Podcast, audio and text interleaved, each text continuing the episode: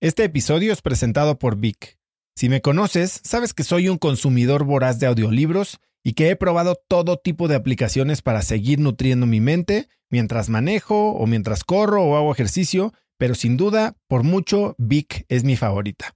Con Vic puedes convertirte en una máquina de aprendizaje porque con solo 15 minutos al día puedes leer más de 12 libros al año. En Vic tienen más de 250 mil títulos y puedes escuchar resúmenes de bestsellers en menos de 15 minutos o libros completos, incluido mi libro Haz lo que importa, así como mis Vic originales como Cómo combatir el síndrome del impostor. Vic, por ser escucha de cracks, te regala 7 días de prueba y después contenido ilimitado por solo 167 pesos al mes en un pago anual de 1.999 pesos al suscribirte a Vic. Simplemente ve a cracks.la diagonal Vic. Vic se escribe B alta E E K. Una vez más, es cracks.la diagonal Vic. Este episodio es presentado por Hospital Ángeles Health System. Cada invitado con el que platico en el podcast me abre los ojos a nuevas tecnologías que están impactando de forma positiva la manera en que todos nosotros vivimos. Una de las áreas en las que el avance tecnológico está generando más impacto es en el área de la salud, especialmente con los avances en cirugía robótica que permiten intervenciones con menos sangrado, menos dolor, cicatrices más pequeñas y una recuperación mucho más rápida. Hospital Ángeles Health System tiene el programa de cirugía robótica más robusto en el sector privado en México. Cuenta con 13 robots Da Vinci, el más avanzado y versátil del mundo, y con el mayor número de médicos certificados en cirugía robótica, con la cantidad de horas necesarias para poder operar, ya que tiene el único centro de capacitación de cirugía robótica en todo el país. Este es el futuro de la cirugía. Si quieres conocer más sobre el programa de cirugía robótica de Hospital Ángeles Health System y ver el directorio de doctores, visita cracks.la diagonal ángeles. Una vez más, es cracks.la diagonal ángeles. Consulta a tu médico.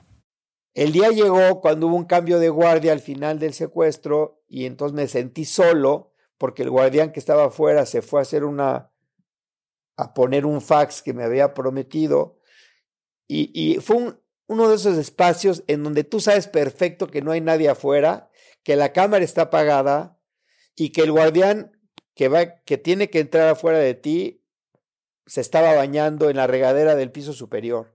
Entonces, el oído estaba, digamos, localizando a un guardián que se estaba bañando. Sabías que no había afuera nadie. Sabías que la cámara estaba apagada porque el foco rojo estaba, estaba apagado. Nadie te veía. Estaba en oscuridad absoluta. Entonces dije, pues, perfecto momento para probar mi aparatito. Y si no funciona, pues no pasa nada, pero inténtale. Y si funciona, vuelves a cerrar. O sea, no, no te vas a escapar, güey. O sea, yo nunca tomé la determinación de escaparme porque no la puedes tú tomar. O sea, tú no puedes decidir algo que no conoces.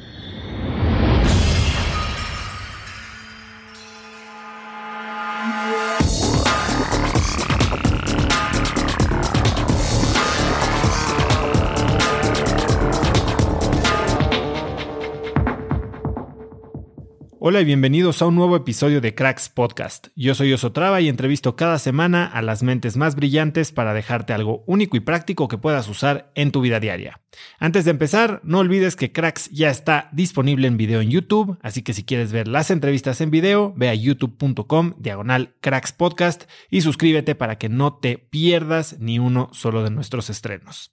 Mi invitado de hoy es alguien muy especial con quien tenía muchas ganas de platicar y es Bosco Gutiérrez Cortina. Puedes encontrarlo en Instagram como arroba bosco-gutiérrez-cortina. Bosco es un reconocido arquitecto mexicano, fundador de la firma Bosco Arquitectos. A principios de los años 90, Bosco fue víctima de un secuestro que lo mantuvo privado de su libertad por casi nueve meses, una experiencia brutal que relata en el libro 257 días, escrito por José Pedro Mangiano. Hoy, Bosco y yo hablamos de su secuestro, de encontrar riqueza en tu espacio interior, de la importancia de momentos de reflexión, de vinos, de futuros de vino y de la evolución de la arquitectura mexicana. Así que te dejo con esta increíblemente inspiradora historia y entrevista con Bosco Gutiérrez Cortina. Bosco, bienvenido a Cracks Podcast. Muchas gracias, Oso. Muchas gracias por la invitación. Aquí estamos. Oye, gracias a ti. Eh, habíamos quedado de vernos aquí en persona, pero estás convaleciente. Entiendo que es tu caída 54. 54 veces me he caído del caballo. Este, en esta ocasión se cayó el caballo conmigo, o sea, no fue tanto mi culpa, fue el, el, un poco mío, pero el caballo se resbaló y me cayó encima en el pie y me rompió la, el peroné. O sea que aquí estoy, pero trabajando y muy contento de estar contigo, Oso. Muchas gracias, Bosco. Eh, vamos a tocar varios temas el día de hoy. Ciertamente tu experiencia de secuestro, de la que has hablado mucho. Eh, vamos a hablar de arquitectura. Pero hay algo que aprendí de ti en este proceso de, de preparación para el episodio y me gustaría empezar por ahí. Sé o me han dicho que tienes una filosofía de no comprar botellas de vino de más de 100 dólares. sí. Cuéntame un poco de dónde nace tu relación con el vino y cómo llegas a este precio de 100 dólares. Pues mi papá fue un empresario relacionado con el, con el tema vitivinícola siempre. Fue socio importante de Domec y fabricaban una gran cantidad de aguardiente y vino. Pero en el tema del vino, de lo romántico, digamos, del vino, siempre tuve yo un nicho con mi papá importante porque al que se volteaba para preguntarle de, en, el tema del vino tinto era conmigo. Eh, finalmente, después tuve la oportunidad de apoyar a mi, a mi padre en, en el Hotel Presidente en, para hacer la cava más importante de México. Que el tema era, haz una ayúdame con el maestro Pedro Poncelis, que es un gran sommelier, a que me integremos la cava más importante de México, más de 100 mil botellas. Esto me llevó a, un hobby que tengo yo en los vinos, a, que entre otras cosas estudié para sommelier durante varios años en, Francia, pero como no puedo dedicarme a esto, pues me echaba nada más 15 días al año y poco a poco abónale para juntar dos años, pues te echas varios años ahí en el, en el tema. Pero bueno, siempre me gustó el tema. Al comprar el vino para Hotel Presidente, junto con Pedro Poncelis, pues entré en contacto con muchos comerciantes de vino en, allá en, en Francia y entonces empecé yo a, pues a traer vino a México ya para, para mis amigos y para mi propio consumo pero aprendí de que en el tema del vino hay un enorme bluff, ¿no? Hay mucho bluff en, tema, en tema de precio, calidad. Y encontré allá, eh, tú sabes, de Robert Parker, que es, una, es un medidor de categoría de calificación en el vino, que muchos eh, comerciantes o tiendas en Estados Unidos venden con el índice de Robert Parker. Te dicen, este vino tiene un es un 94 de calificación. RP pone y es Robert Parker, ¿no? Y, Robert Parker es un, como un laboratorio que llegas en, en, París con unas botellas, le quitas la etiqueta, le quitas la, el corcho, le das la, la botella, e independiente del tipo que sea de vino, te dice si tiene 90 puntos, 80 puntos, 60 puntos o 20 puntos. Entonces yo eh, dije, bueno, pues voy a comprar vino eh, y voy a empezar a llevar a Robert Parker y todo el que califique arriba de 95 puntos me lo voy a traer a México y encontré que había botellas mucho más económicas que un Chateau Lafite, que un, que un Mouton Rothschild, que un Latour, que evidentemente son muy buenos vinos, pero que están muy inflados en precio. Y hay vinos que la verdad puedes conseguir por precios muy inferiores a 100 dólares, que igual tienen los 95 puntos de Robert Parker, que tiene un Cheval Blanco, que tiene un Mutón o que tiene un Lafitte. Y ese es el vino que empecé yo a traer a México. Eh, al principio para mis amigos, luego hicimos una especie como de pool de cuates para poder vender el vino entre el pool de amigos. Y finalmente pues ya heredé yo una, una cava aquí en, en, mi casa, que me encantaría que un día vinieras a abrir una botella conmigo pero eh, un poco eh, repito ese ejercicio con mis amigos de abrirles botellas que compré eh, a muy buen precio de muy buenos vinos, con vinos muy sencillos y la verdad pues la mayoría de las personas no distingue la calidad. O sea, sí son muy competitivos. Entonces, en el tema del, vino hay que estar con mucho cuidado para, para no sobregastarnos, ¿no? Hay veces que regalar una etiqueta importante, pues sí, es un regalo solamente por la pura etiqueta, pero la verdad es que el contenido del vino, este, ahorita hay muy buenos vinos en México, te puedo decir algunos eh, en California, en México, que están muy, muy baratos, la verdad, bastante económicos y que te dan el espacio perfecto de un gran de un gran chateau de Francia, ¿no? O sea, entonces, este, pues por ejemplo, yo creo que un, el, el, el vino, el, el Chateau Camus, el gran, vin, el gran vino de, de Camus, que es el, el eh, se llama Gran Vino de Camus, este, pues ganó premios en Francia y es de los mejores vinos mexicanos que hay. Y la verdad es que no es un precio exorbitante, este, hay uno que se llama Mestizo, mexicano de, de Valle Guadalupe, que yo hice una cata de 20 botellas con gente de todos los niveles y ese y Mestizo ganó contra vinos franceses y vinos españoles y vino tal. Entonces, este, es un tema bien, interesante, ¿no? Y, y, y, yo creo que la verdad es que ha ido aprendiendo la industria poco a poco. Este, podemos lanzarnos por ahí a platicar muchísimo tiempo de este rollo. Este, pero hay muchísimos vinos muy interesantes mexicanos, eh, a mucha honra, más bien del norte, más bien tirándole a Baja California, en donde están muy competitivos, ¿no? Hay algo que me llamó mucho la atención que no sabía ni siquiera que existía y tal vez es un hack que tienes para decir que puedes comprar una botella de menos de 100 dólares, pero en realidad no vale 100 dólares, que son los futuros del vino. Ah, claro. Cuéntame cómo funcionan los futuros del vino. Pues tú ves la tendencia de las cosechas, de cómo van dando los índices de bateo, digamos, de los diferentes castillos o, o, estates allá en Francia. Y yo te diría que, por ejemplo, hay, hay, hay vinos como, por ejemplo, los siete grandes de Bordeaux, que son Chateau Lafite, Mouton, Margot, Cheval Blanc, Ozon, todos estos que ya, ya están prevendidos años antes. Por ejemplo, ahorita puedes comprar, eh, si eres un merchant y compras más de 100 cajas, eh, puedes comprar el vino de la cosecha 2025, porque sabes que el bateo del vino viene en los índices de los 90 Robert Parker, 95 Robert Parker, entonces ya se raite ese vino y lo compras a futuro. Esto le ayuda al viñedo a financiarse en su operación porque prevenden las cosechas con anterioridad. A veces le atinas, porque a veces ese vino sale un vino 100, ¿no? Robert Parker 100 o como el Mouton Rochelle 88, por ejemplo, que, que fue un hitazo 100 de los pocos 100 que yo he probado y que, y que fue una botella que yo compré en futuro en 80 dólares, ¿no? Y que después llegó a costar pues no sé, 2.500 dólares la botella. Entonces, este, y hay veces que no, que, efectivamente llueve mucho ese año, se diluye mucho el tanino, eh, resulta que no salió buena la cosecha por X y X razones y ya te lo gastaste, lo, lo pagaste un poquito caro, pero promedia, ¿no? Para una gente que siempre vende vino y, y promedia los hits, pues más o menos sí puedes tú saber por dónde comprar a futuro.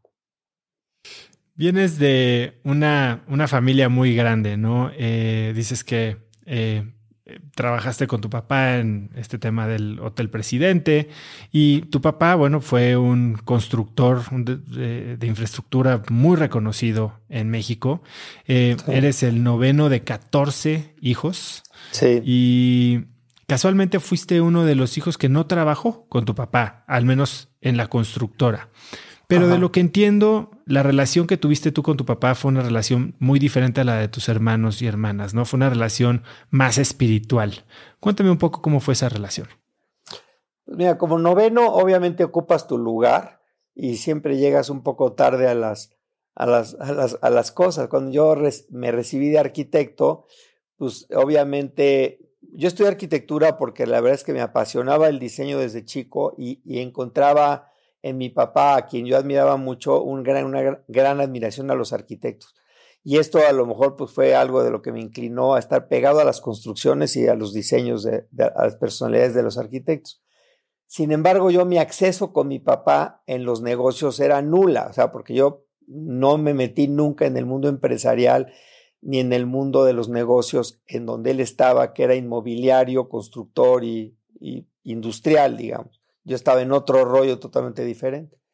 yo te puedo decir que, que hasta mis 33 años, pues mi papá y yo no habíamos tenido mucha comunicación más allá de, pues sí, un hijo muy espiritual, de alguna forma muy parecido a mi mamá, que era, que era como el como el timón del barco, mi papá era el motor y mi mamá era el timón del barco, y yo me identificaba mucho con, con mi mamá en la parte espiritual, pero no fue hasta el secuestro que sufrí entre, a los 33 años, que yo creo que mi papá me extrañó y, y, empezó a abrirme un espacio mucho más importante en su vida. Eh, y fue de los de 91 a 2002, esos 11 años, digamos, post secuestro, cuando, cuando yo tengo mucho más contacto con mi papá, eh, quizás fortalecido a lo mejor por el,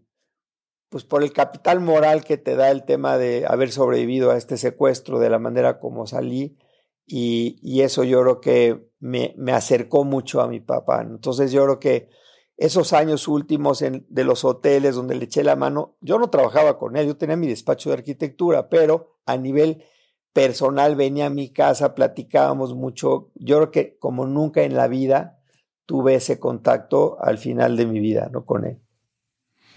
Hablemos un poco del secuestro, ¿no? Estuviste secuestrado casi nueve meses, 257 días a principios de los 90 y puedes, eh, bueno, para quien quiera enterarse de todo el secuestro, pueden leer el libro 257 días de José Pedro Manglano, que bueno, es el libro de Bosco, eh, escrito con, por, con ayuda de José Pedro.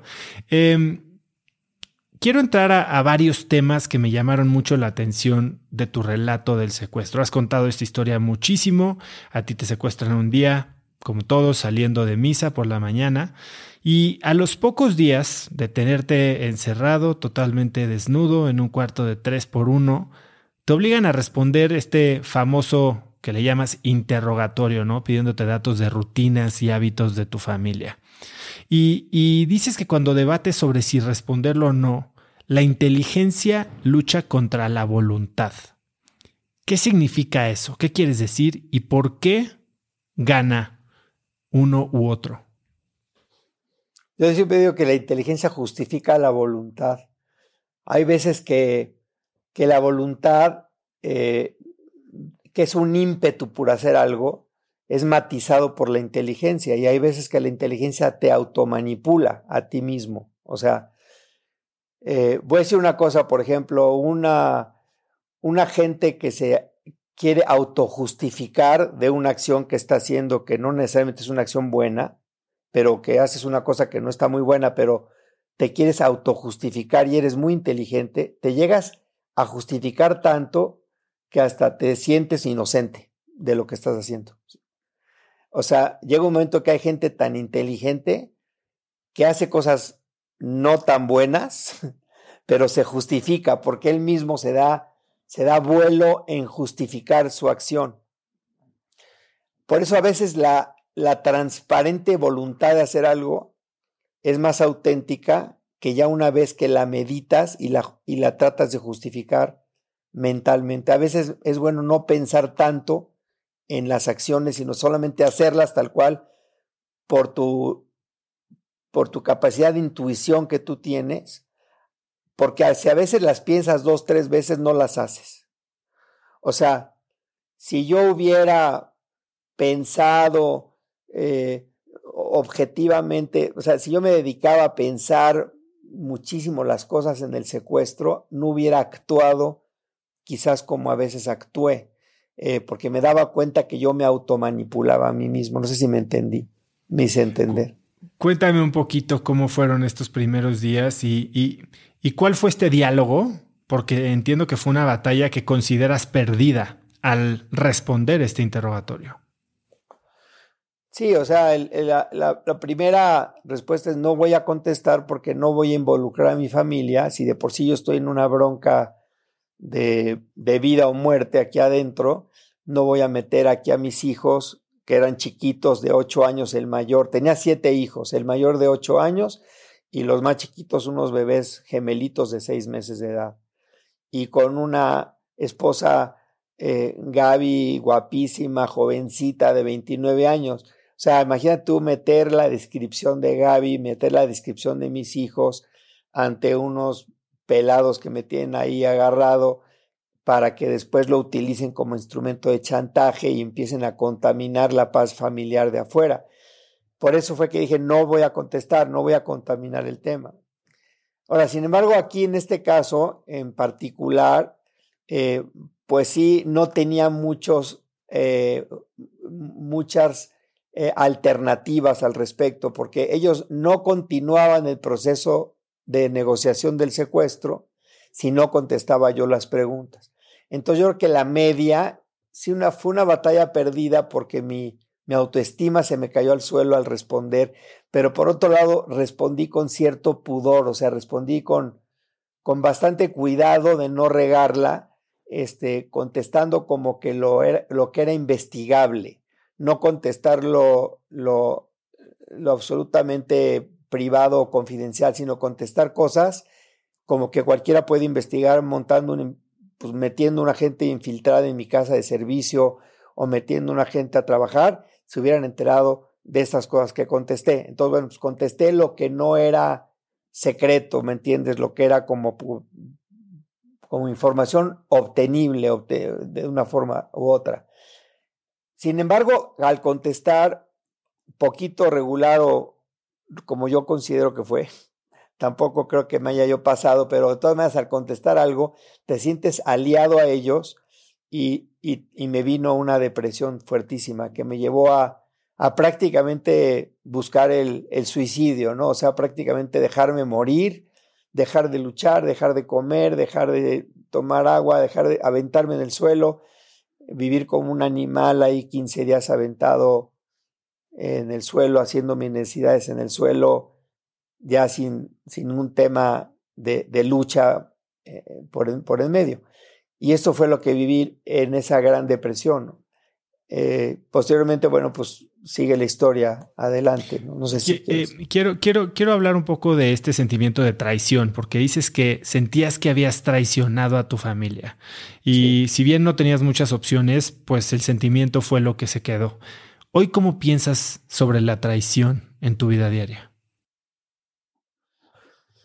pues yo creo que es algo que, que lo va a traer toda, ese sentimiento. Bueno, el sentimiento del secuestro no lo tengo, gracias a Dios, pero yo pensé que sí lo iba a tener. O sea, yo sí pensé que iba a vivir el resto de mi vida remordido por esa, digamos, esa cobardía de haber contestado, haber facilitado el, el, darles información y finalmente yo iba a vivir en deuda con mi familia el resto de mi vida porque, pues a fin de cuentas, lo que se paga es por, por rescatar tu vida particular. Sin embargo, el escaparme, el poder haber escapado, porque me escapé del secuestro, me estoy adelantando, pero es que es parte de la respuesta. O sea, el haber yo solucionado el tema mediante un tema providencial que fue una, yo digo que es una bendita irresponsabilidad bendita porque me tiene aquí, pero fue absolutamente irresponsable. Vamos a este, hablar de eso más adelante. Y gracias a eso no tengo ese remordimiento de ese hecho de mi vida. Pero el concepto de traición sí lo tengo, o sea, no tengo el, el sentimiento de traición del secuestro porque creo que se resolvió, pues le, pude dar la vuelta, gracias a Dios, a un tema que se resolvió no vía rescate, sino vía escape, cosa que te pone en una circunstancia de sentirte pues orgulloso de ti mismo de alguna manera y eso se convirtió en una historia positiva y no en una historia negativa y por eso a mí hasta tengo que me, me gusta hablar del secuestro porque para mí no fue una experiencia negativa, fue una experiencia positiva y yo creo que ha sido muy importante. Pero el sentimiento de traición en cuanto a fidelidad con la familia, eso sí hay que ponerlo en ejercicio diario no solamente en las acciones, sino también en, en, los, en los decires, o sea, en, en, en, la, en mantener el prestigio y la imagen de tus hermanos permanentemente a pesar de las diferentes situaciones que vives en la vida. Dices que te, te, te perdiste en una depresión, te ibas a dejar morir y pocos días después, bueno, 15 días después, se da este evento que bautizaste como el Whiskey Flush, en el que básicamente te enfrentas a una situación en donde vuelves a pelear con tu voluntad y tu razón, este bosco contra bosco que le dices, pero en este sales victorioso. ¿Qué crees que cambia? ¿No? Es, es un poquito lo mismo que dice Víctor Frankl, ¿no? En El hombre en busca de sentido. Te diste cuenta que eras dueño de tu libertad, pero ¿por qué? ¿Qué cambió?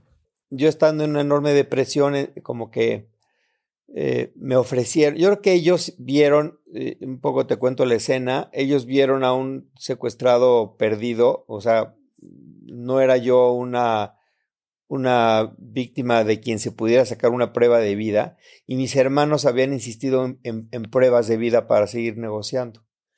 Entonces ellos, este, de pronto uno se eh, abrió la ventana y este, me escribió una nota que decía, Viva México, hoy es 15 de septiembre y hoy puede usted tomar lo que quiera y me hizo así en la cámara, digo, en el, eh, enfrente de mí, el, el encapuchado. Este, yo la verdad pensaba que se estaban burlando de mí y pues encogí los hombros como diciendo, pues me vale madre, viva México, ¿no? Este, pues, y me insistió y le dije, si me va a tener un vaso de vidrio porque le acepte un drink, yo un poco como siguiendo la burla, porque pensé que era burla. Si me trae un vaso de vidrio, pues que le acepte, pero no en un vaso de fond, como tenía yo en la cubeta flotando un vasito de fond. Me hizo así con la, con la cabeza, como asintiendo que sí. Entonces le dije, bueno, ok, entonces tráigame un whisky, este, lleno, en un vaso jaibolero, hasta arriba, straight, con un hielo grande y me pone, ¿qué marca? Y le puse Chivas. Cuando él dijo como que sí, con su expresión corporal y cierra la puerta, yo me quedo ilusionado de que finalmente eso pudo haber no sido una burla, sino una realidad.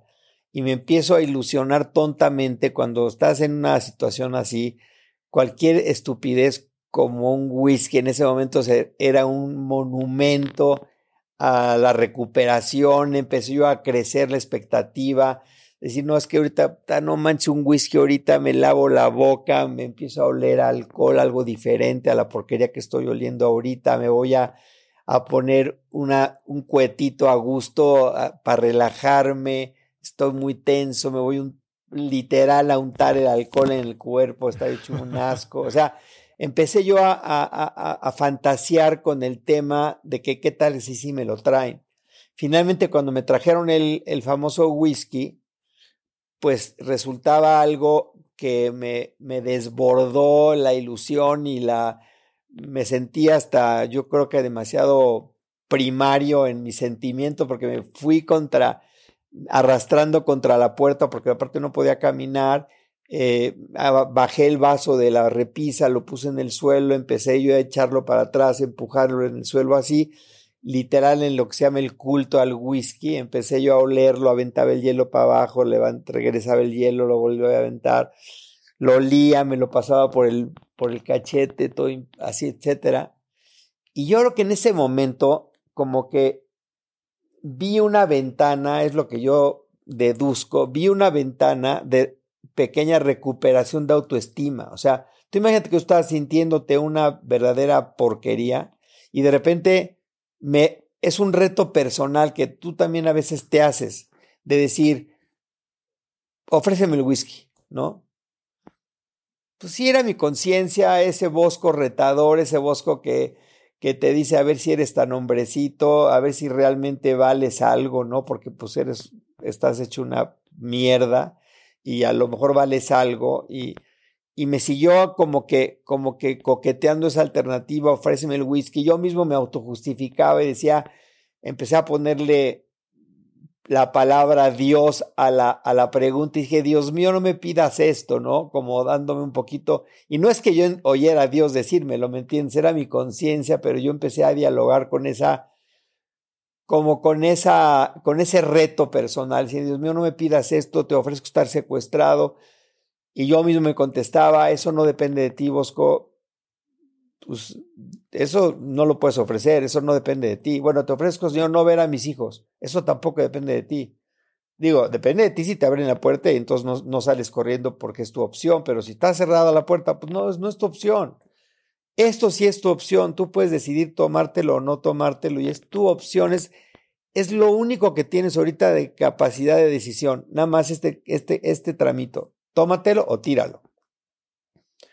Y en ese momento yo creo que lo que hice fue tirar el whisky en el excusado y yo pienso que, que el camino que escogí en ese momento fue explorar qué tanto valía o explorar qué tanto yo podía todavía decidir en algo. Y, y, me di cuenta cuando, cuando lo tiré, al principio me sentí hecho un idiota diciendo que estúpido, ¿cómo hiciste esto? Pero después me sentí bien, o sea, y anoté en la hojita, hoy vencí mi primera batalla, porque puse porque sigo siendo libre, ¿no? O sea, un tema de Víctor Frankl que yo no había, no había, no había acordado, después lo leí después del secuestro y me di cuenta que tiene mucho que ver con lo que dice Víctor Frankl en ese, eh, en busca de sentido, pero sí sentí verdaderamente esa libertad interior que, que yo creo que fue la holgura que necesitaba para poder darle otra vuelta a mi secuestro y lejos de convertirse en una circunstancia que me gobernaba, yo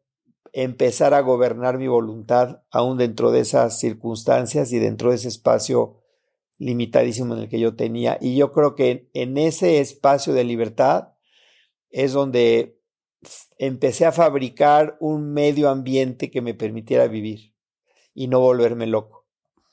Y eso fue la historia más o menos. Esta, esta dinámica de hablarte a ti mismo, se repitió una y otra vez, ¿no? Y yo he estado en varios ejercicios de integración corporativa en los que te piden, una de las cosas que hacemos es eh, escribir tu esquela, ¿no? ¿Cómo quieres que te recuerden? Y es un poquito hablar de ti o qué te dirías a ti mismo. Y tú, tú te metiste medio involuntariamente a este ejercicio cuando te escribiste una carta desde, desde afuera. Cuéntame, ¿cómo salió esta idea? ¿Y qué es lo que descubriste al escribírtela? Fue un, grito de desesperación, de pedir ayuda externa y que empezara a gritarle a, mis guardianes, a mis secuestradores, quiero una carta de mi familia, ¿no? Como diciendo, es que necesito una porra, yo no puedo salir solo, necesito que alguien externo me diga, tú puedes, échale ganas. Quiero lo más fácil que me escriban una carta a mis hermanos y que me digan que están conmigo, que están tras de mí, que siguen buscándome, que, que me van, etcétera evidentemente se asomó el, encapuchado, cerró la puerta como diciendo esto es imposible que tú recibas una carta y fabriqué la historia de escribirme una carta. dije, bueno, no es muy diferente lo que mi hermano me escribiría ahorita si él pudiera mandarme una carta a la que yo le escribiría a mi hermano si yo fuera el que estuviera libre y mi hermano el secuestrado. O sea, lo que yo le escribo a mi hermano secuestrado, a lo mejor es muy parecido a lo que mi hermano ahorita me podría escribir ahorita, pues escríbele a tu hermano secuestrado. Entonces hice el ejercicio de sentirme que estoy afuera, en mi casa, estoy en mi escritorio con mi pluma, agarras una hoja, querido hermano, y le escribí a mi hermano secuestrado. Y esa carta la eché para afuera del cuartito, por abajo de la puerta, hice un espacio de tiempo donde recé mi primer rosario estructurado porque no había podido rezar nada en esos días por la un poco el capricho interno que yo traía y, y, esa pausa me ayudó como para desligar el haber escrito la carta y cuando regreso y veo los abajo de la puerta un pedacito de papel me aviento como un idiota y jalo el pedacito de papel y digo me escribieron una carta qué maravilla y me puse a llorar no y yo mismo me decía, Bosco, me cae que ahorita ya te volviste loco porque pues tú te le escribiste, güey. O sea, y entonces yo me decía, pues sí, pero no seas tan exigente, güey, date chance, o sea, date chance, sigue el ejercicio, es válido el ejercicio. Y cuando leí esa carta, no era más que sentido común lo que esa carta decía, o sea, la verdad es que es, es el más menos común de los sentidos y a veces el más útil, pero el sentido común pues, es lo que, lo que escribí en esa carta, que decía, querido hermano, quiero decirte que tú no estás secuestrado, tu familia está secuestrada, este no es un problema personal, es un problema familiar y lo vamos a resolver todos en equipo y por eso pues nos hemos distribuido la chamba y tu hermano mayor se encarga de, del, del, negocio, el otro se encarga del rescate, el otro se encarga de los medios de comunicación y repartí chambas de, la, pues de una forma lógica a lo que cada quien pudo haber estado perfectamente haciendo en ese momento.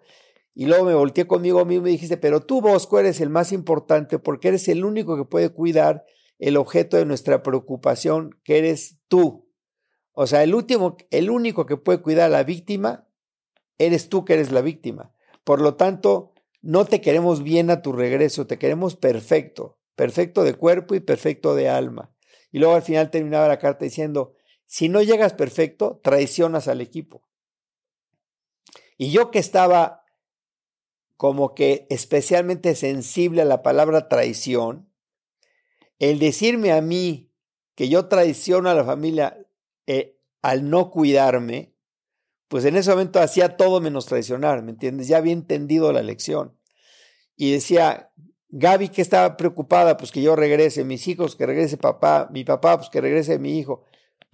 Quiere decir que yo no me pertenezco a mí ahorita. Entonces me dije, Bosco, si te quieres suicidar, ahorita no, ahorita no te perteneces. Ya cuando regreses ya te avientas de, de lo donde quieras, pero ahorita no, porque ahorita no eres dueño de la víctima. La familia es la dueña de la víctima. Tú no eres el dueño de la víctima. Tú no puedes disponer de la víctima. Y tu única responsabilidad como parte del equipo es cuidar a la víctima. Por lo tanto, tienes que estar perfecto ah, como le hagas. Aunque no puedas, a ver qué haces, pero tienes que estar perfecto.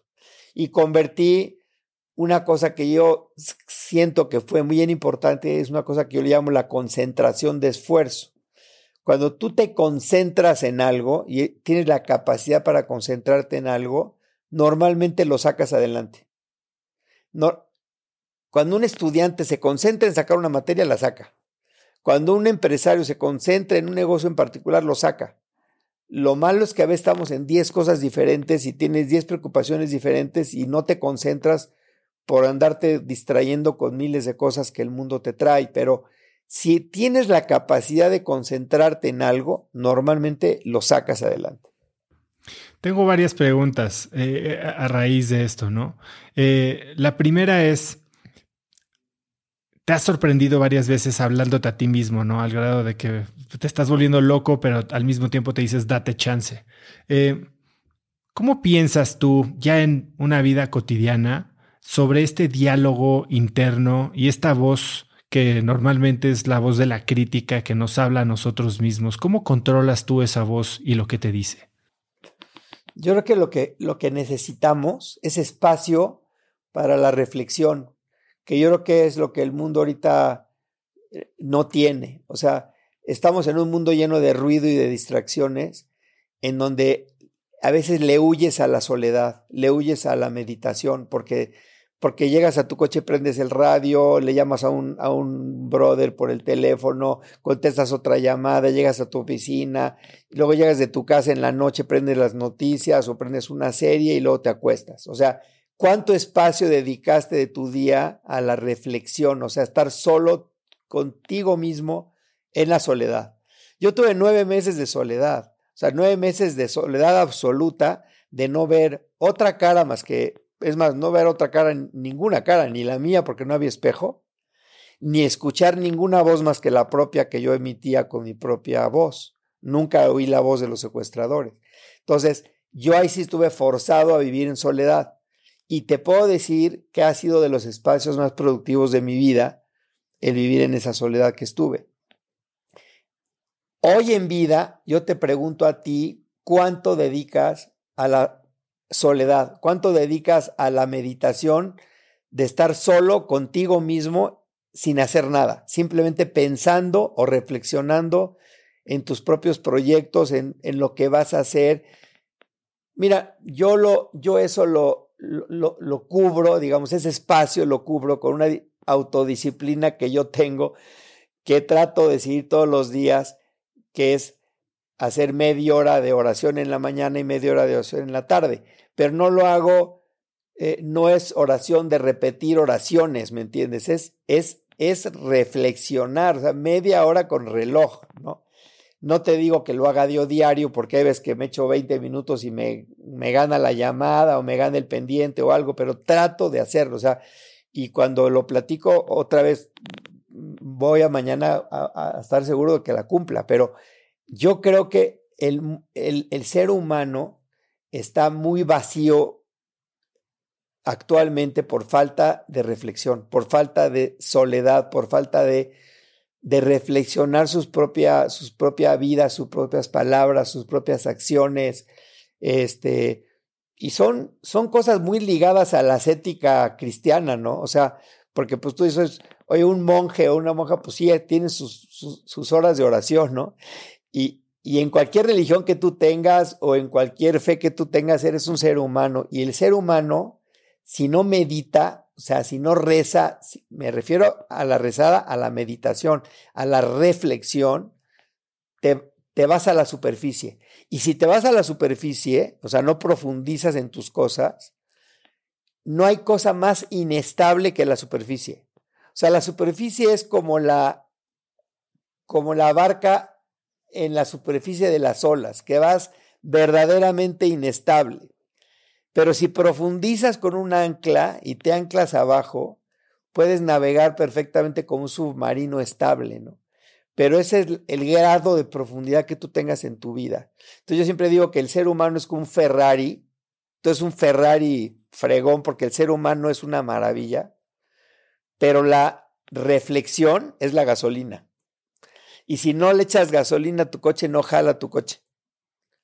Entonces, yo creo, yo lo que saco de esos nueve meses es que es importantísimo ser alma de oración. Dicho de otra manera, porque hay gente que dice, no, es que yo no soy católico y la frega. Bueno, pues entonces, alma de meditación. Bueno, ahorita el yoga, vete a saber lo que tú quieras, pero espacio de meditación, espacio de reflexión, llámalo como tú quieras. Pero tienes eso que juzgar tus propios actos, de hablarte a ti mismo, de repasar lo que hiciste cada día y decir, mañana lo voy a hacer mejor que el día de hoy. Eh, y en función de eso vas a ir creciendo como persona y anclándote a valores más trascendentales, ¿no? Y no estar en la superficie de las broncas, que son un chorro las broncas.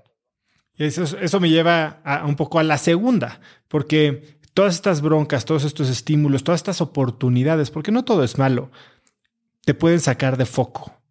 ¿Cómo mantienes la concentración? ¿Cómo mantienes el enfoque tú cuando hay tantas fuerzas llamando tu atención? Pues eso, yo creo que son esos ratos de reflexión. Yo creo que son obviamente yo me salgo de foco mucho también, o sea, tampoco creas que la gente piensa que una vez que conquistas un estado de estabilidad emocional, ya te quedas ahí, ¿no? O sea, la gente piensa que como yo, hoy estuviste secuestrado nueve meses, la libraste, tuviste el valor para no volverte loco, ya la hiciste el resto de tu vida. No es cierto, güey. O sea, yo hazte cuenta que corrí un maratón y lo corrí pero si no entreno diario, no puedo correr otro maratón. o sea, yo he corrido también muchos maratones, he sido corredor, he corrido más de 10 maratones, y te puedo decir que los años que yo entrené, podía correr perfectamente un medio o 10 kilómetros de un día para otro.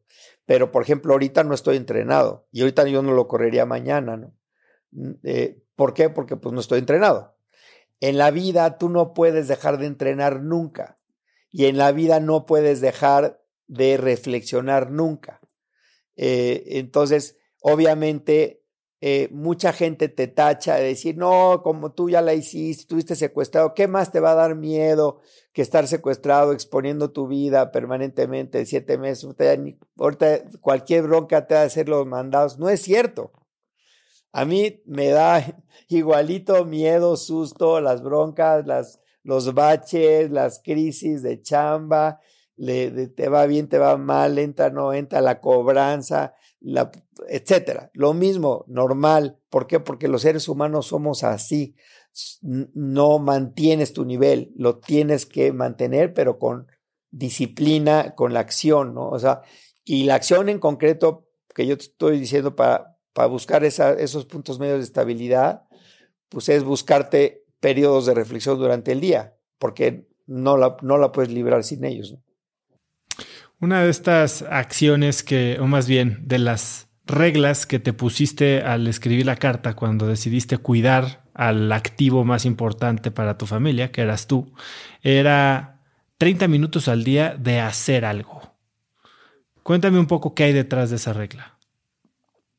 No, yo en ese momento tenía que concentrar mi esfuerzo en, pues en estar perfecto, pero la dividí en tres partes, ¿no? Una es este, salud mental, que dedicaba tiempo para esa, ese esquema de cómo lograr la estabilidad mental. Otra es cómo lograr la, eh, la estabilidad, digamos, física, que está dividida en alimentación y ejercicio. Y la tercera era haz algo, porque dice aproveche el tiempo, que es oro, aún dentro de esta circunstancia. Porque el activo más importante que tenemos tú y yo es el tiempo. Porque yo te puedo decir cuántos años tienes, ¿no? Más bien te puedo decir cuántos años te has gastado, ¿no? Pero no, no te puedo preguntar cuántos años tienes porque no sabes cuántos te quedan.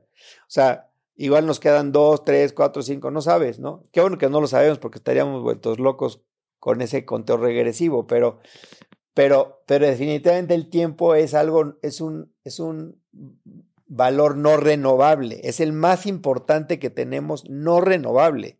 Y cada día que sucede, pues se nos va, no vamos a volver a vivir un 30 de noviembre como tú y yo ahorita estamos platicándolo, no vuelve a existir en nuestra vida de aquí en adelante. Quiere decir que es valiosísimo el tiempo y es oro, entonces puede ser que aunque esté secuestrado, sigue siendo oro el tiempo. Ya empezamos a hablar de otras dimensiones de trascendencia de la vida, ¿no? Pero si para mí en ese momento, porque la apuesta que hice estando secuestrado es sí creo en Dios, ¿no? Porque pude haber hecho, echado la apuesta y no creo en Dios, tan válida, pero yo sí la aposté porque creo en Dios, pues entonces ya tenía una razón de ser, una razón de mi secuestro, una razón de sufrimiento, una razón de lucha, etcétera.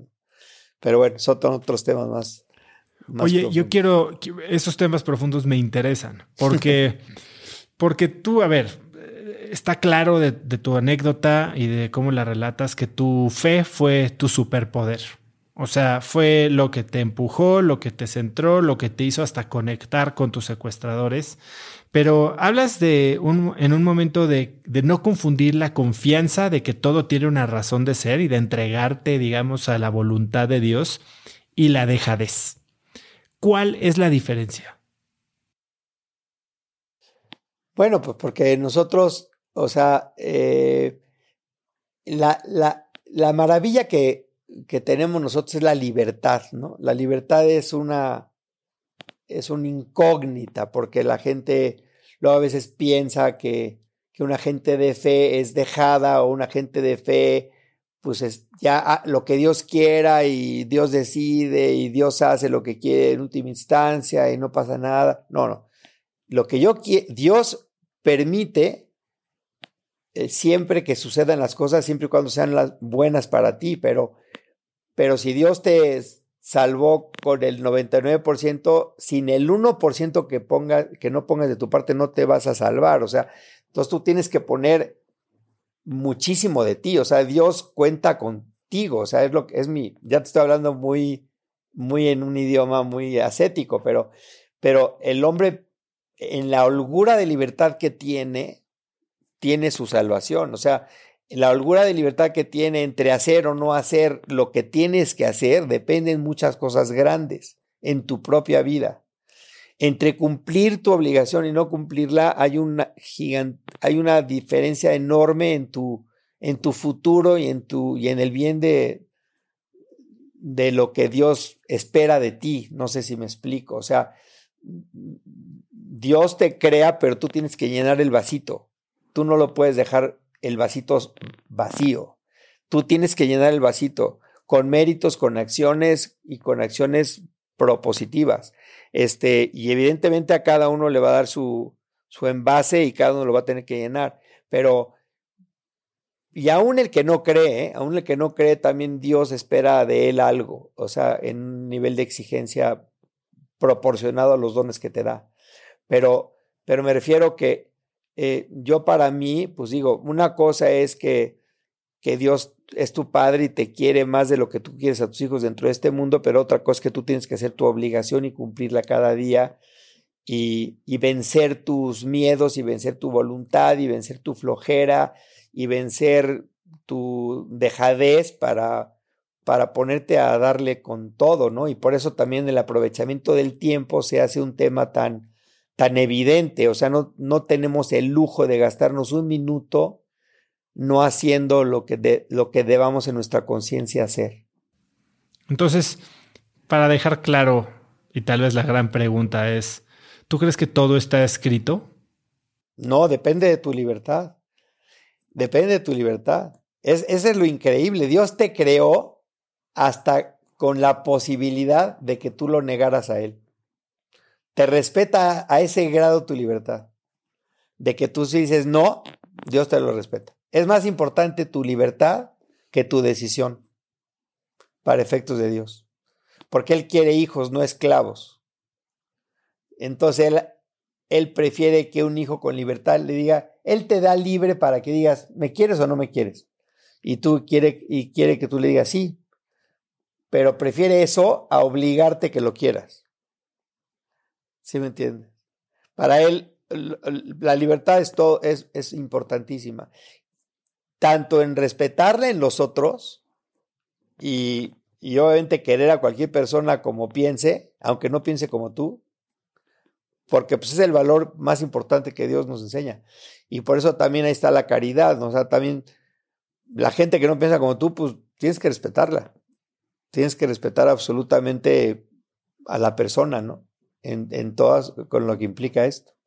Ya a eso quiero llegar, ¿no? Tú, tú fuiste pues muy caritativo durante tu tiempo en, en cautiverio, por decirlo así. Y dices que pasaste la Navidad más feliz de tu vida estando secuestrado. ¿Cómo cambió tu relación con tus secuestradores después de ese momento cuando eh, durante Navidad les casi casi que les otorgas el perdón y compartes ese momento explicándoles que era Navidad para ti?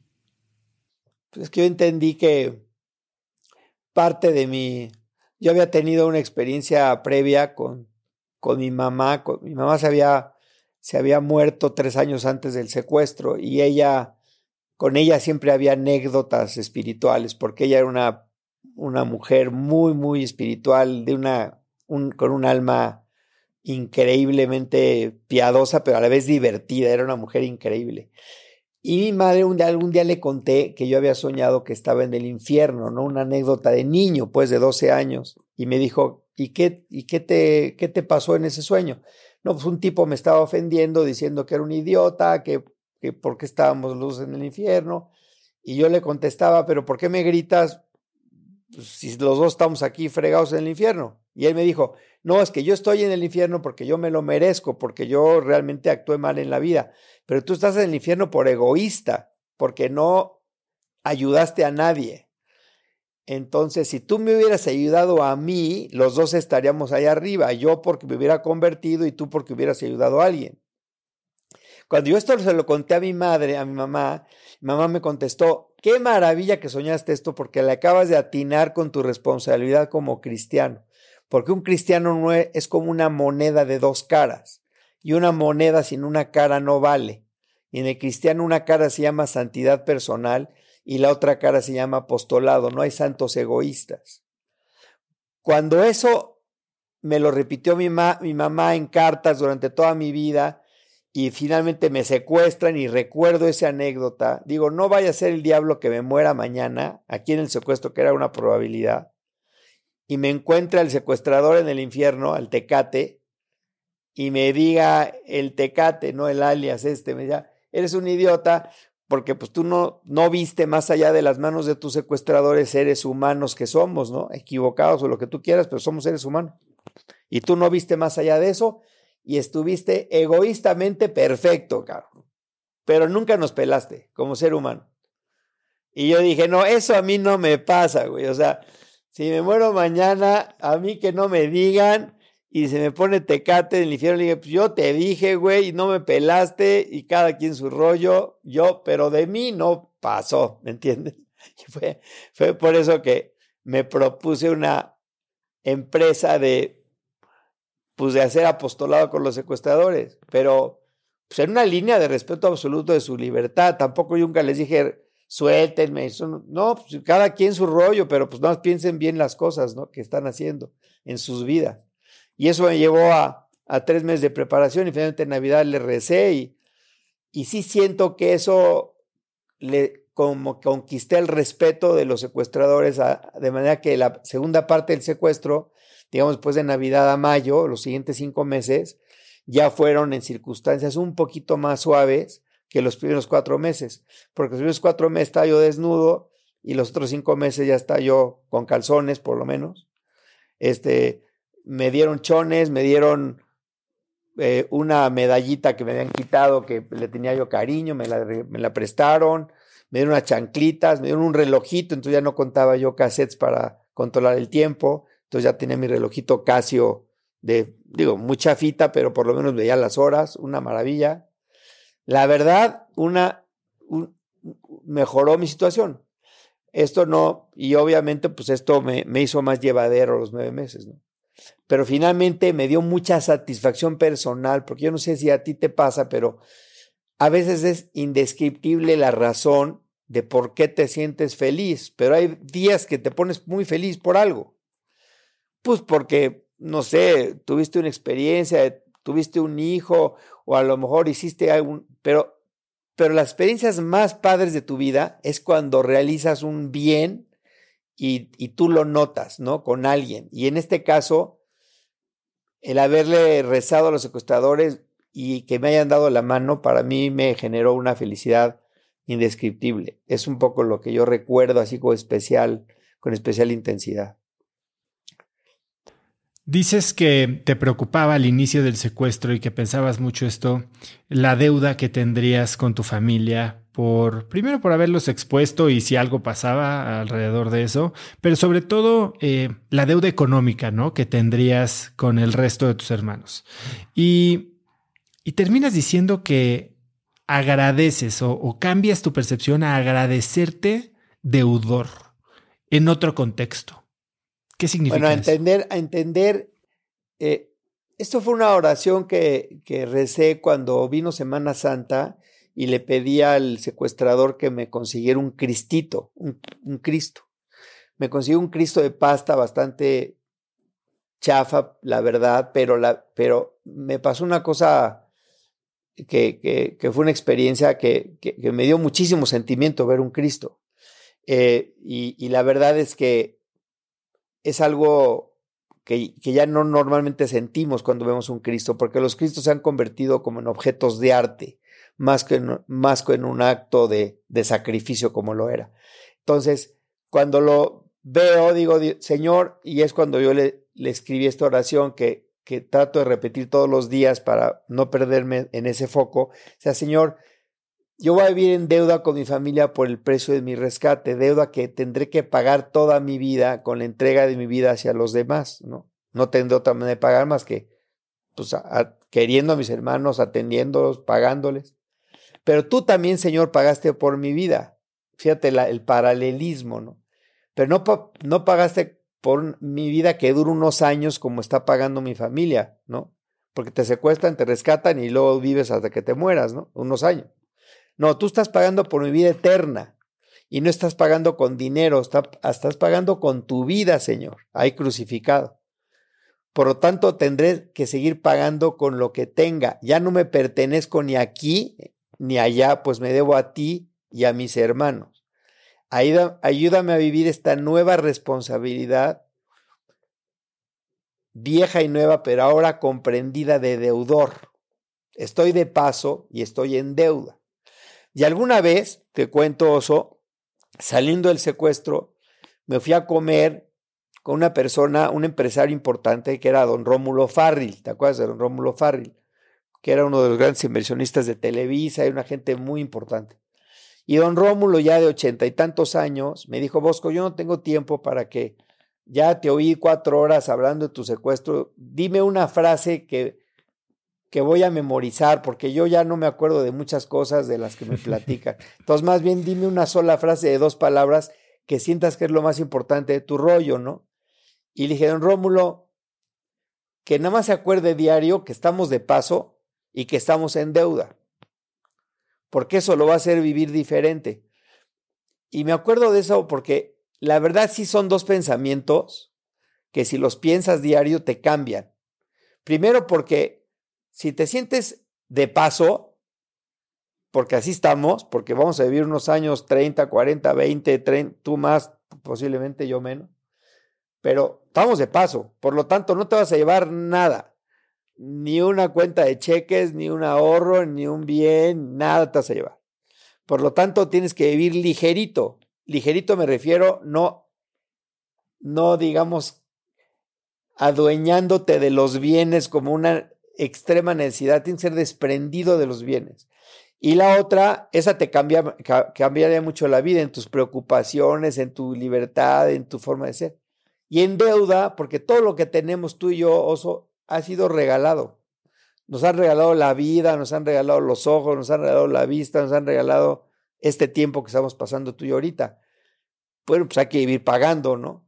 ¿Cómo vives pagando? Bueno, pues con una actitud de menos soberbia, una actitud de servicio, una actitud de buena onda con los demás, una actitud de... Entonces, el tono de humano que te cambia viviendo de paso y viviendo en deuda es, es muy, muy valioso. Y por eso siento que son dos palabras que nos tendríamos que preguntar diario o replantear diario. Bosco, llega el momento de tu escape, y ya lo mencionabas un poquito hace, hace un rato. Tu escape fue totalmente irresponsable y súbito, sin pensar.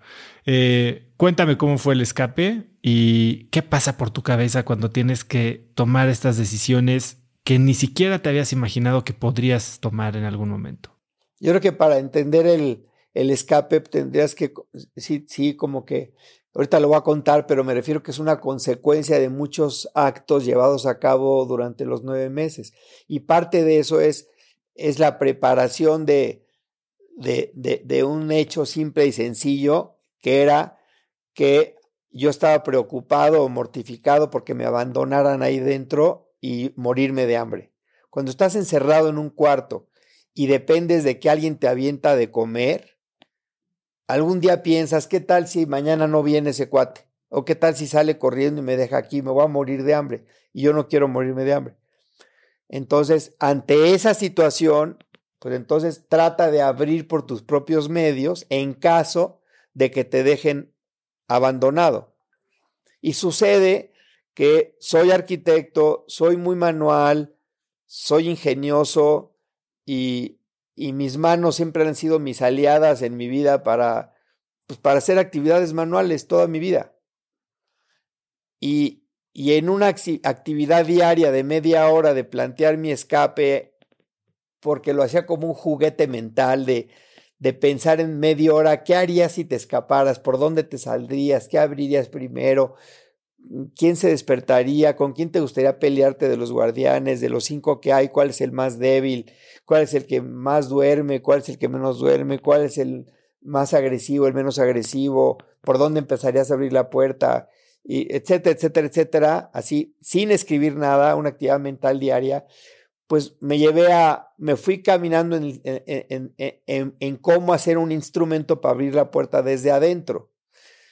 Para no hacer el cuento largo y el que quiera se lo cuento con más detalle de tu auditorio, pero esto no se trata de, de, gastarnos tantas horas, pues de un alambre, de un resorte, de un catre que tuve un tiempo, eh, lo enderecé contra el piso hice un tramo de alambre como de 20 centímetros doblado en escuadra y esa era parte de, del instrumental que yo había diseñado para abrir la puerta por dentro y la otra parte era con un pedazo de plástico sacado de una botella de Melox, de un antiácido Melox, cortado con un rastrillo que pedí para rasurarme, que corté en mis manos y con un centímetro de navaja que me quedé, lo fui cortando, una actividad que duró más de tres meses para ese corte, pues finalmente, después de ocho meses de estar secuestrado, ya tenía yo los medios para por lo menos intentar abrir. No te digo que hubiera, que eran una seguridad, pero por lo menos intentaría yo abrir eso. No sé si, si tú, tú ya no estás en la generación de los, de los bochos, de los Volkswagens, pero, cuando, pero los que somos de generación de bocho, sabemos que con un gancho de ropa lo metías por la ventana y abrías el botón de la puerta, ¿no? Y, y, y, bueno, tardabas mucho, pero lo podías abrir. Bueno, yo sabía que con ese alambre y con esa cuña podía intentar abrir la, la, la, tranca, con la, girar la tranca que, que atoraba la puerta. Eso fue lo que yo hice. Y por otro lado, pues estar físicamente bien, porque yo no hubiera podido tomar una decisión de salir corriendo si físicamente estuviera yo tullido, ¿no? De las piernas o no estuviera fuerte. Y la verdad es que parte de mi disciplina de los nueve meses era hacer ejercicio tres horas diario, de los cuales pues yo recuperé perfectamente mi, mi, estado físico con el que yo entré. O sea, yo tres días antes del secuestro corrí el maratón de la Ciudad de México, el 26 de agosto. 29 me agarraron este, perdí mi condición física. La recuperé allá adentro corriendo hora y media diario, corriendo en el mismo lugar, estacionario, y después hacía lagartijas, me colgaba del techo. Estaba yo fuertísimo. Bueno, también eso, eso ayuda a que tomes una decisión de repente en, en, un sentido o en otro. Y luego mentalmente, también la estabilidad mental de, de, de saberte en el caso mío particular, por el tema de la fe, pues suficientemente abandonado, y no me refiero a abandonado en no hacer nada. Abandonado me refiero cuando estás relajado y una vez que haces todo lo que está en, tus, en, tu, en, tu, en tu capacidad personal, el resto ya te puedes descansar y dormir, ahora sí que soltando la, la, la boca, ¿no? O sea, sin preocupaciones. Y yo llegué a conquistar ese estado de ánimo de estabilidad aún estando secuestrado gracias a, pues, ese ejercicio de, de, oración que tenía a diario. No lo, no lo encuentro otra explicación. El día llegó cuando hubo un cambio de guardia al final del secuestro y entonces me sentí solo porque el guardián que estaba afuera se fue a hacer una, a poner un fax que me había prometido y, fue uno de esos espacios en donde tú sabes perfecto que no hay nadie afuera, que la cámara está apagada, y que el guardián que, va, que tiene que entrar afuera de ti se estaba bañando en la regadera del piso superior. Entonces, el oído estaba, digamos, localizando a un guardián que se estaba bañando. Sabías que no había afuera nadie. Sabías que la cámara estaba apagada porque el foco rojo estaba, estaba apagado. Nadie te veía. Estaba en oscuridad absoluta. Entonces dije, pues, perfecto momento para probar mi aparatito. Y si no funciona, pues no pasa nada, pero inténtale. Y si funciona, vuelves a cerrar. O sea, no, no te vas a escapar, güey. O sea, yo nunca tomé la determinación de escaparme porque no la puedes tú tomar. O sea, tú no puedes decidir algo que no conoces. Tú no puedes, ¿qué tal si estás en un edificio de 30 pisos, mismo que te avientes 30 pisos? O sea, tú no puedes saber qué, qué va a pasar en el tercer cuarto, porque lo único que puedes ver es el segundo cuarto si es que abres la puerta, pero el tercero no lo conoces, ni el, ni el cuarto, ni el quinto, ni el sexto. Entonces, no se puede tomar esa decisión, pero sí puedes tomar una decisión de intentar abrir la puerta y si no, y si abres, volver a cerrar. Eso sí la puedes tomar. Y fue la que tomé. Fue totalmente racional, totalmente, en ese momento totalmente responsable. Lo irresponsable fue después, pero ahí fue responsable. Fue decir, no hay nadie afuera, la cámara está apagada, intento abrir, jalo la puerta, meto la cuña, desliza la aldaba, perfecto, empujo la puerta y se abre la puerta. Hasta ahí, perfecto. Dije, perfecto, sí me latió el corazón, me sentí nervioso, efectivamente no había nadie afuera, estaba la cortina negra ahí recorrida, no había guardián de por medio. Dije, perfecto, mi corazón me pedía ya parar esa, ese nivel de riesgo y volver a cerrar. Pero cuando em, cierro la puerta, me di cuenta que era imposible cerrarla por dentro. Necesitabas una mano fuerte que girara la aldaba por la parte de afuera del cuarto era imposible. cuando te intentaste volver a encerrar. Volver a encerrar, no pude volverme a encerrar. Y la regadera del guardián que venía a tomar turnos estaba terminando. Entonces dije, eso que dura la regadera es lo que tarda en bajar este güey. Si baja este cuate y ve que está abierta la puerta, soy hombre muerto. O sea, no hay duda, soy hombre muerto. Porque la ley de esa casa es, una vez cobrado el rescate, te liberamos siempre y cuando no representes un riesgo para nosotros estando suelto. Si alguna vez abriste la ventana, cobramos y luego te matamos. Pero no te vamos a soltar. Entonces, obviamente, en ese momento se te viene encima toda esa amenaza y me siento como un conejo acorralado en donde no tengo opción más que salir corriendo. Entonces me brinco por la ventana, me voy al fondo del, segundo cuarto para asomarme al tercer cuarto por un espacio de 60 por 60 pegado al suelo al fondo, en donde entraba una poca luz que rompía la oscuridad, que fue lo que me permitió ver, porque mis pupilas están muy dilatadas. Entonces, bueno, pues todo eso pasa, me asomo el tercer cuarto y veo una ventana abierta con unas bugambilias atrás. Y digo, ¿qué hago? Me regreso a mi cuarto, pero no puedo encerrarme con el riesgo, o me voy a, me la juego a las bugambilas, pues las bugambilas, pero cierra tu cuarto primero, porque mi reloj me marcaba ocho y media de la mañana, el relojito que traía yo, y sabía que a mí me prendían la luz diario a las 10, porque esa segunda parte del secuestro, que ya tengo reloj, cuando prenden la luz diario, veo mi reloj, son las 10. Digo, tengo hora y media de que este cuate que baje de la regadera no va, no va a saber que yo, me, que yo me salí. Entonces me regresé a mi a, la ventana, cerré la ventana por fuera, cerré la cortina, me regresé y ahí, ahí es donde empezó la irresponsabilidad, pero no tenía alternativa. Me brinqué al tercer cuarto sin saber qué iba a pasar. Me encontré una cama enfrente con un cuate acostado. Le tuve que caminar junto al cuate y ver una ventana abierta, salirme por la ventana abierta. Gracias a Dios estaba en una planta baja. Esa ventana abierta daba a un callejón de 20 metros de largo. Me puse a gatear abajo de las ventanas. Yo estoy seguro que este cuate que le pasé juntos y me escuchó, juró que era otro de los guardianes. Imposible pensar que era el secuestrado, porque había cinco en la casa en ese momento. Pues, piensas que es otro de tus compañeros, nunca piensas. Es más, había otro, otro secuestrado en la cocina lavando platos. Cuando yo iba gateando en el callejón, pues volteé y vi de espaldas a un secuestrador que resulta que era mujer, que yo le decía el greñas, vi que se volteó y entonces hice el paso de la muerte, pasé ese umbral hasta que llegué a la puerta, abrí dos veces el pasador y estaba en la calle 1803, calle 15 Oriente, en Puebla. Ahí tienes tu casa. Y patas para que te quiero a correr. Y el resto, pues la historia ya la puedes conocer. Pero pues esa fue esa fue la circunstancia. Pero dentro de todo, pues este, pues aquí está, ah, estoy de regreso en el, en mi mismo negocio de siempre, que es la arquitectura, y pues eso me dedico.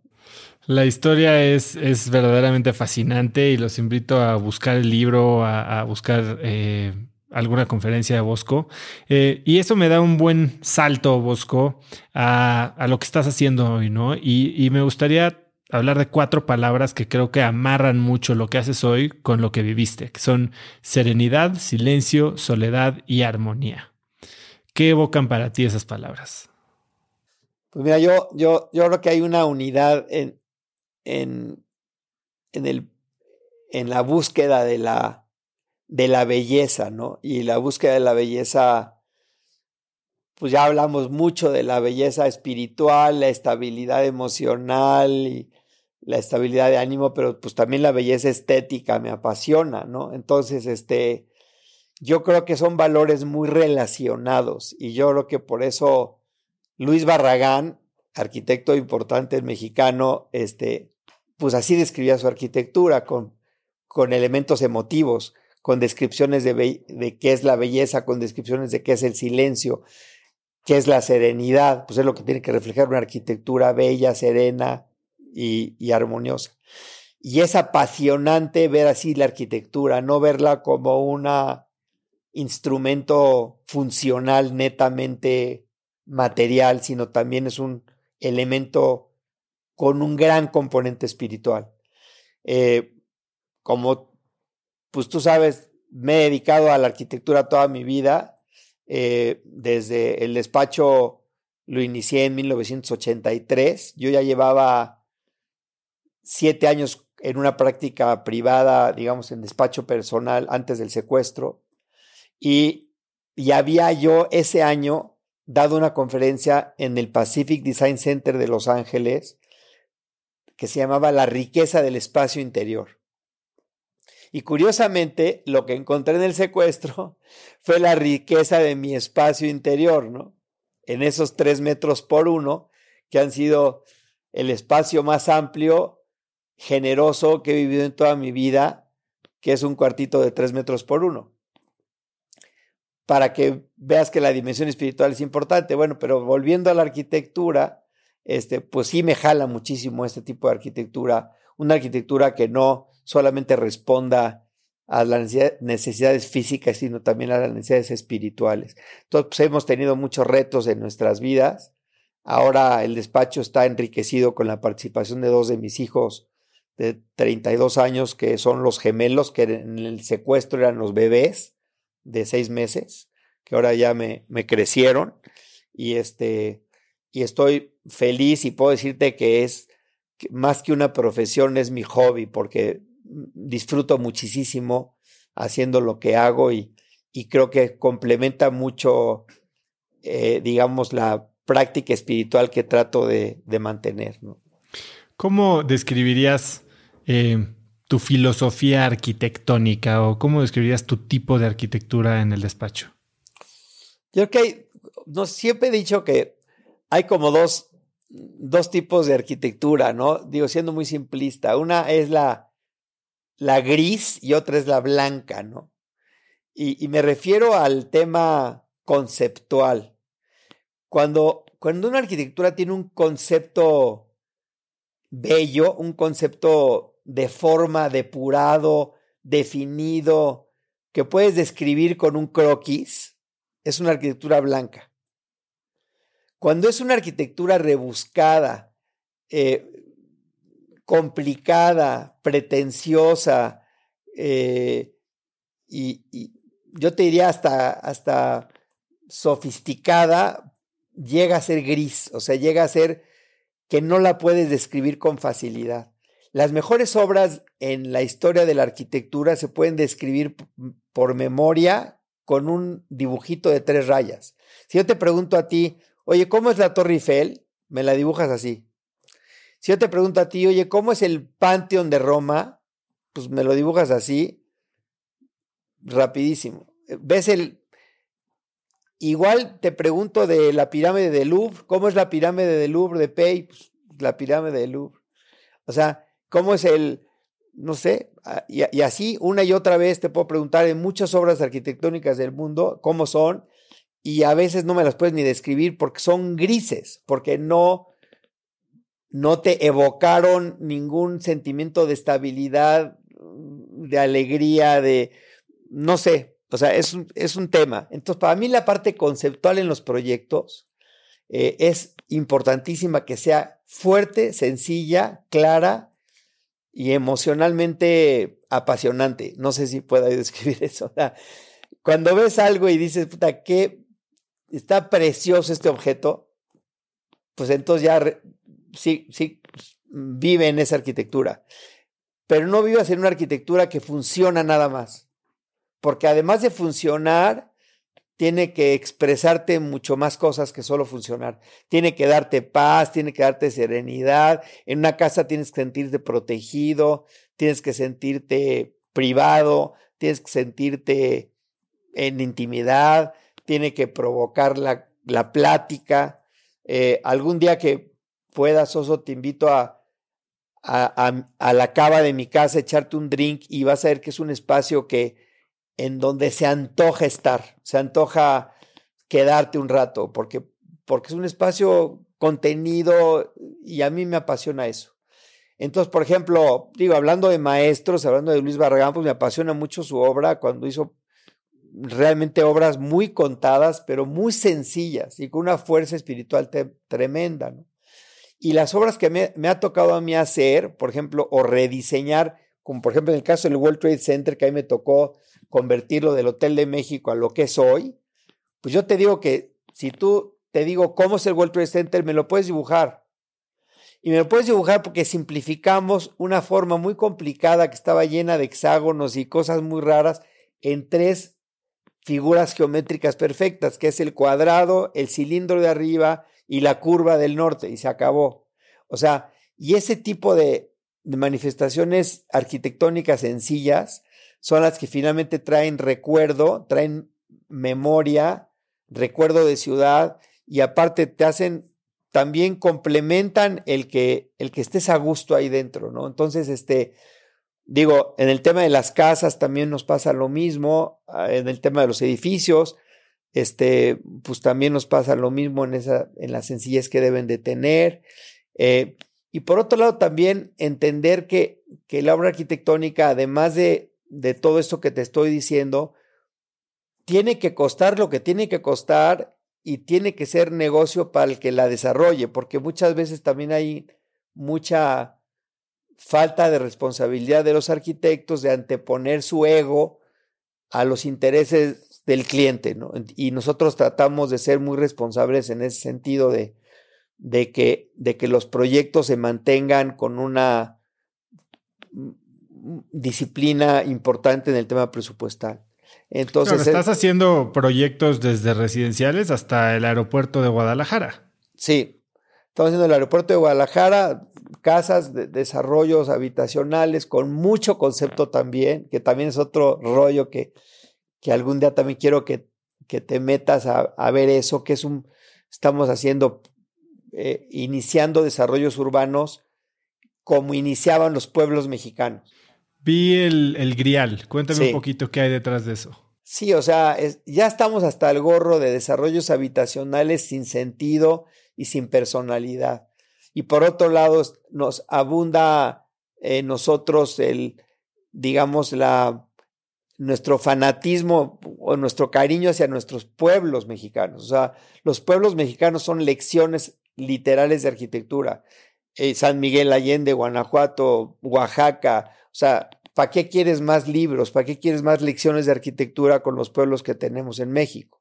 Bueno, ¿por qué no tomar esos pueblos como, digamos, como partida conceptual, como inicio conceptual de un desarrollo urbano? ¿No?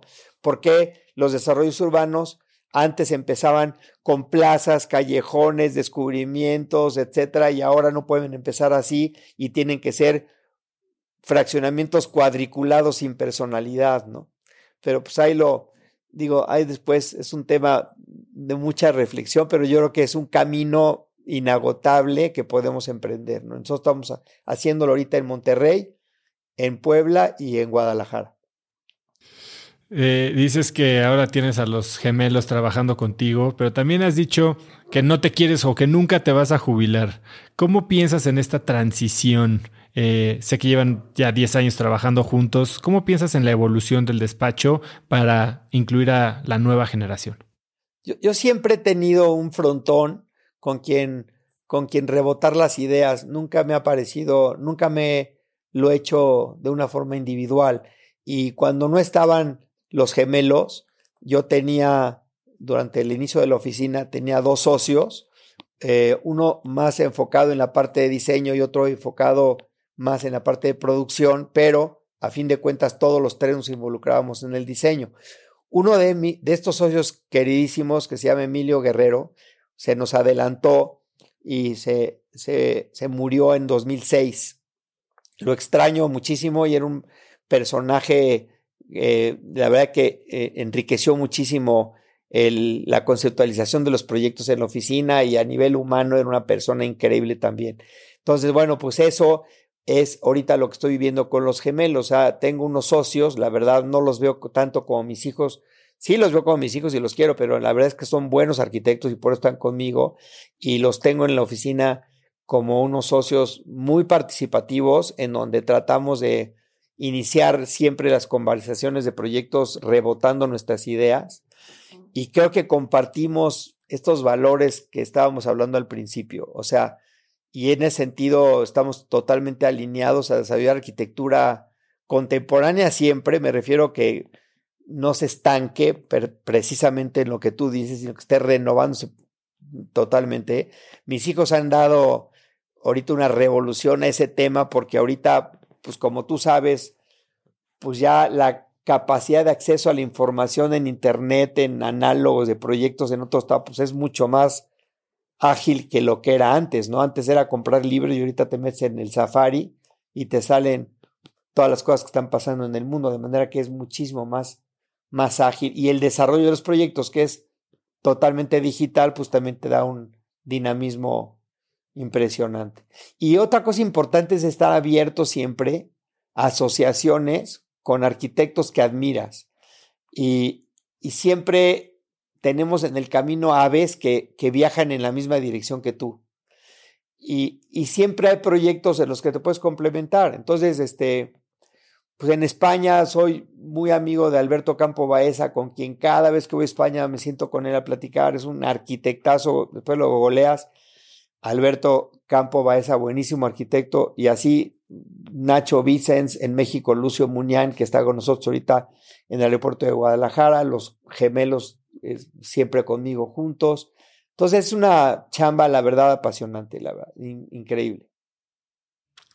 Posco, eh, se nos acaba el tiempo, sé que vas a dar una conferencia ahora, pero antes de irnos, en una de las conversaciones que tuviste con el líder de la banda, el Tecate, eh, dijiste que de esa situación todos ustedes saldrían ganando porque podrían vivir la vida más intensamente.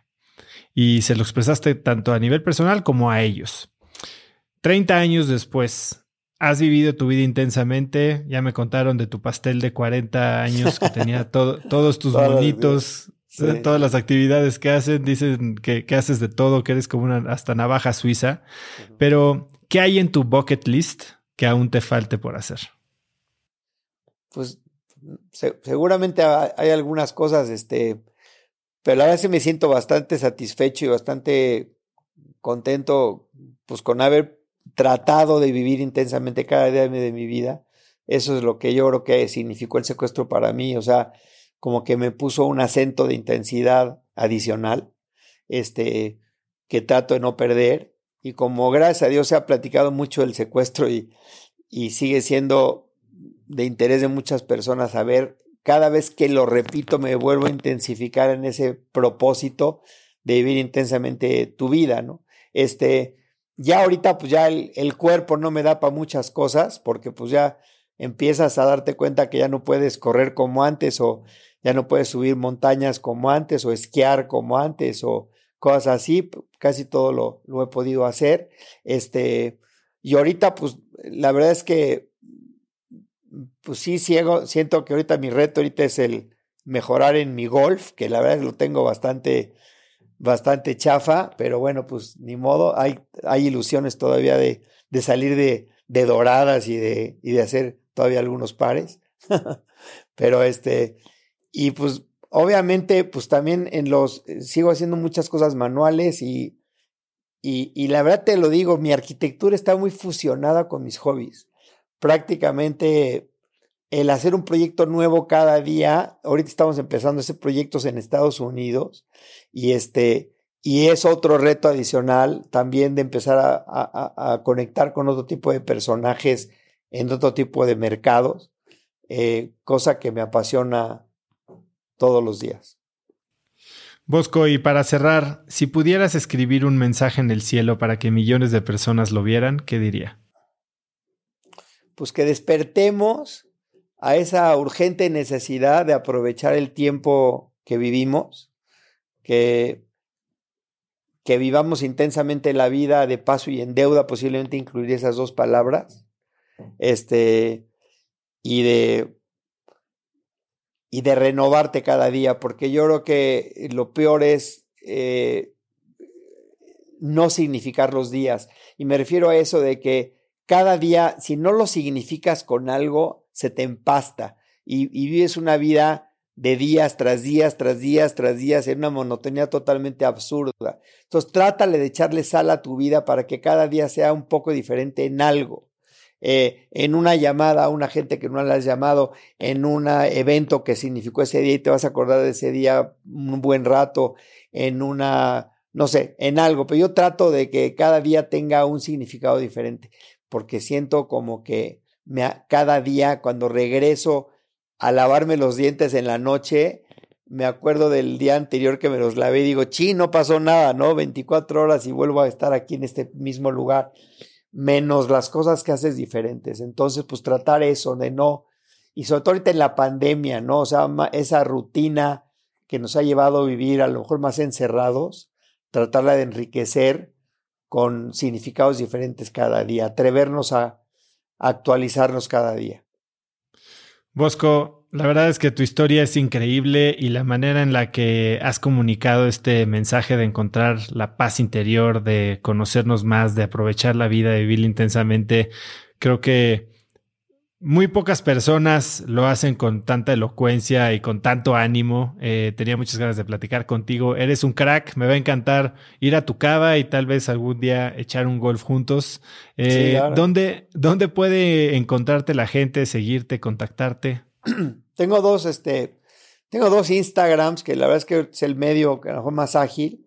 Este, un Instagram que es Bosco Arquitectos, que es donde salen las, la arquitectura que hacemos y el otro Instagram es mi nombre, es Bosco Gutiérrez Cortina, este, en donde ves mi, vida personal, sobre todo ahorita en, el, en, el, en la pandemia estuvo muy de moda consultarme y preguntar del secuestro porque la gente se sentía encerrada. Entonces ya, ¿cómo me siento encerrado si Bosco estuvo en un metro cuadrado nueve meses? Entonces, de ahí salió ese Instagram.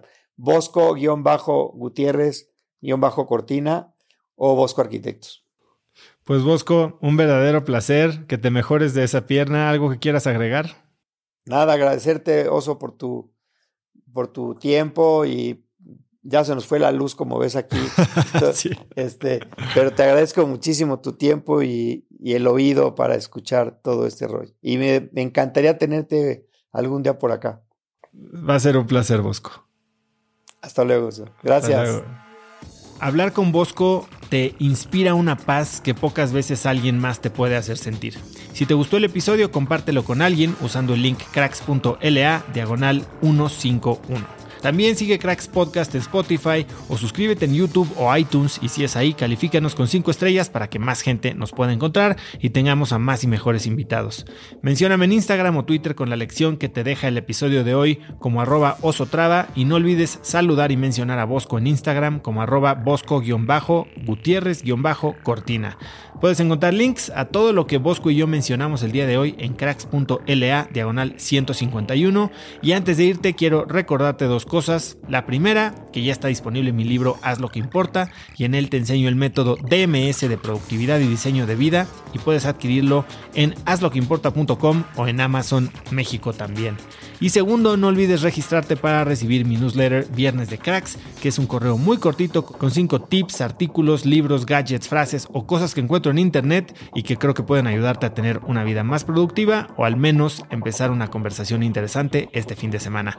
Puedes registrarte en cracks.la diagonal viernes y muy pronto estaré en tu inbox. Eso es todo por hoy. Yo soy Osotrava y espero que tengas una semana de cracks. Este episodio es presentado por Vic. Si me conoces, sabes que soy un consumidor voraz de audiolibros y que he probado todo tipo de aplicaciones para seguir nutriendo mi mente mientras manejo o mientras corro o hago ejercicio, pero sin duda, por mucho, Vic es mi favorita.